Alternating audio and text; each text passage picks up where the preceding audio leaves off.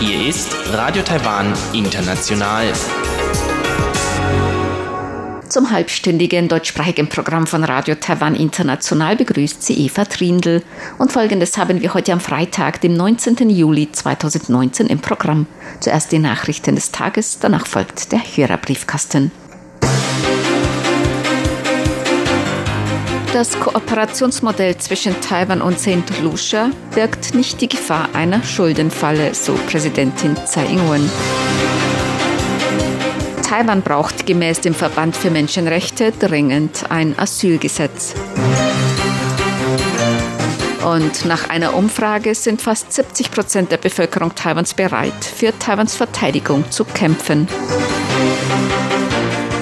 Die Meldungen im Einzelnen. Präsidentin Tsai Ing-wen zufolge birgt die Zusammenarbeit zwischen Taiwan und St. Lucia nicht die Gefahr einer Schuldenfalle.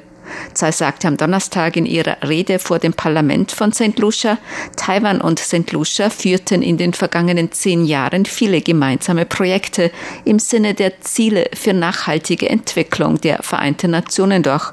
Dazu gehörten die Stärkung des Gesundheitssystems in St. Lucia, gemeinsame Bemühungen im Bereich nachhaltige Landwirtschaft, Basisinfrastruktur und Internetinfrastruktur. Bei diesen gemeinsamen Projekten seien bereits große Fortschritte erzielt worden. Über die Umsetzung der Kooperationsprojekte sagte sie. The work will be contracted to St. Lucia's companies. Die Kredite für diese Projekte werden zwar von taiwanischen Banken zur Verfügung gestellt, doch die Aufträge zur Durchführung werden von Taiwans Overseas Engineering and Construction Company an Unternehmen von St. Lucia vergeben. Dies bedeutet, dass wir lokale Arbeitskräfte einstellen und lokale Materialien verwenden. Dieses Kooperationsmodell stellt sicher, dass die Bevölkerungen beider Seiten sich daran beteiligen und davon profitieren können. Es besteht dabei auch nicht das Problem einer Schuldenfalle, wie bei manch anderen Kooperationsmodellen. There will be no issue of debt traps, unlike some other cooperation models. Präsidentin Tsai dankte außerdem St. Lucia für die Unterstützung Taiwans auf internationaler Ebene.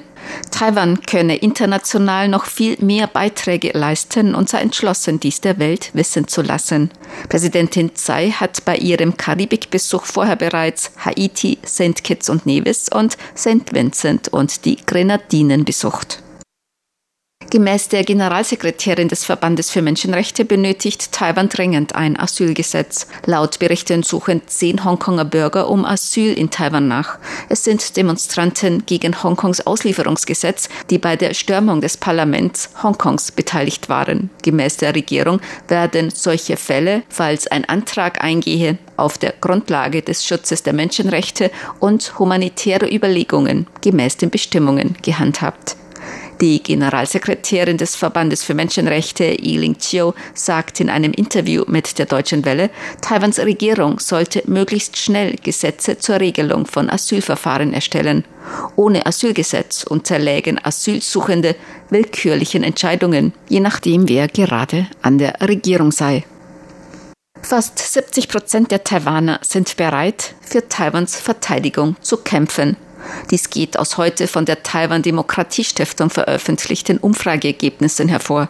Bei der Umfrage gaben 68,2 Prozent der Befragten an, sie seien bereit zu kämpfen, falls China versuche, Taiwan mit Gewalt einzunehmen. Dies sind 0,5 Prozent mehr als bei einer entsprechenden Umfrage im Vorjahr.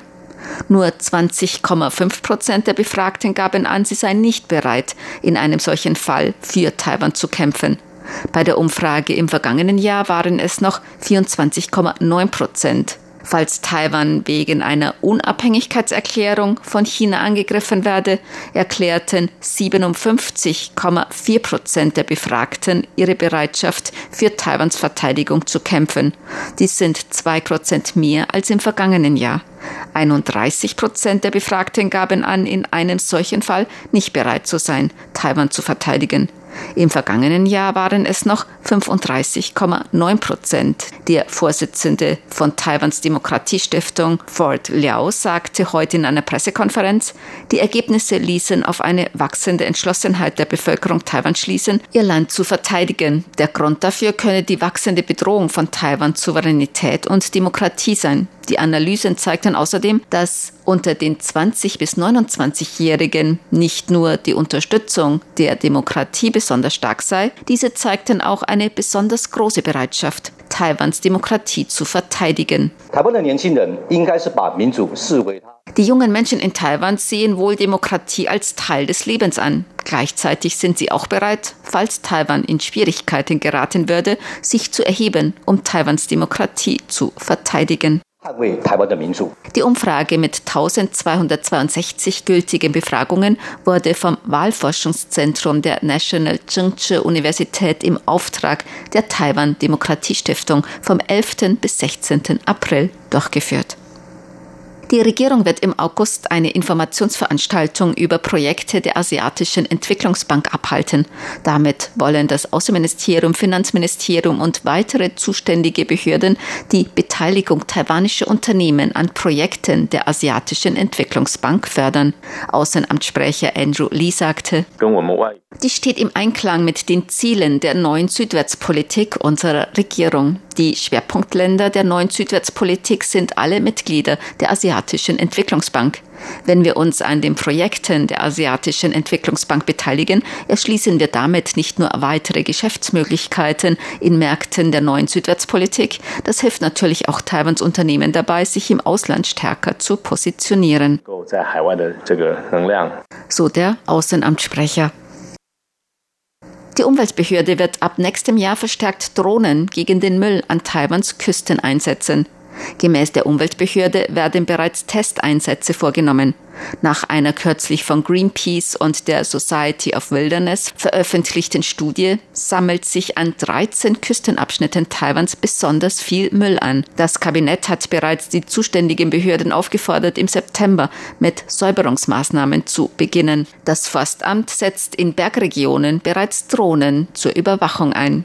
Gemäß Greenpeace können Aufnahmen von Drohnen gut sichtbarer Abschnitte die Analyse von Müllansammlungen unterstützen. Es sollte auch ein Gesetz erstellt werden, um die effiziente Kontrolle und Säuberung der Küsten zu ermöglichen. Die Leiterin des Amtes für Umwelthygiene und Giftstoffe der Umweltbehörde Zeiling I sagte, die Umweltbehörde habe in diesem Jahr bereits damit begonnen, die Küsten durch hochauflösende Luftaufnahmen nach Müll zu untersuchen. Falls die Testeinsätze erfolgreich seien, werde man nächstes Jahr mit der Kontrolle durch Drohnen besonders betroffener Abschnitte beginnen. Die Gehälter im öffentlichen Dienst werden im nächsten Jahr nicht erhöht. Wie das Kabinett heute bekannt gab, habe es bereits im vergangenen Jahr Gehaltsanpassungen im öffentlichen Dienst bei Militär- und Lehrkräften gegeben. Außerdem seien die Verbraucherpreise stabil. Deshalb werden die Gehälter im öffentlichen Dienst beim Militär und von Lehrern im kommenden Jahr nicht angepasst werden. Kabinettssprecherin Kolas Yotaka sagte, die Gehälter für Soldaten, Lehrer und im öffentlichen Dienst seien erst vergangenes Jahr um drei Prozent angehoben worden. Seither sei der Verbraucherpreisindex stabil geblieben. Man erwarte für das kommende Jahr einen Anstieg des Verbraucherpreisindex von nur 0,7 Prozent. Deshalb habe das Kabinett schließlich gegen eine Anpassung der Gehälter im nächsten Jahr entschieden. Zur Börse. Die Taipei-Börse hat heute höher geschlossen. Der Aktienindex TAIX stieg um 73,91 Punkte oder 0,68 Prozent auf 10.873,19 Punkte. Der Gesamtumsatz erreichte 122,57 Milliarden Taiwan-Dollar, umgerechnet 3,51 Milliarden Euro oder 3,95 Milliarden US-Dollar. Das Wetter. Heute war es inselweit bewölkt, besonders in Süd- und Mitteltaiwan zum Teil heftige Regenschau und Gewitter bei Temperaturen bis 35 Grad Celsius im Norden und bis 32 Grad Celsius in Mittel- und Südtaiwan. Die Aussichten für das Wochenende. In Nord- und Mitteltaiwan bewölkt, örtlich Regenschau und Gewitter bei Temperaturen bis 36 Grad im Norden und bis 34 Grad in Mitteltaiwan. Im Süden bewölkt mit zum Teil heftigen Regenschauen und und Gewittern bei Temperaturen zwischen 25 und 32 Grad Celsius. Dies waren die Tagesnachrichten am Freitag, dem 19. Juli 2019 von Radio Taiwan International.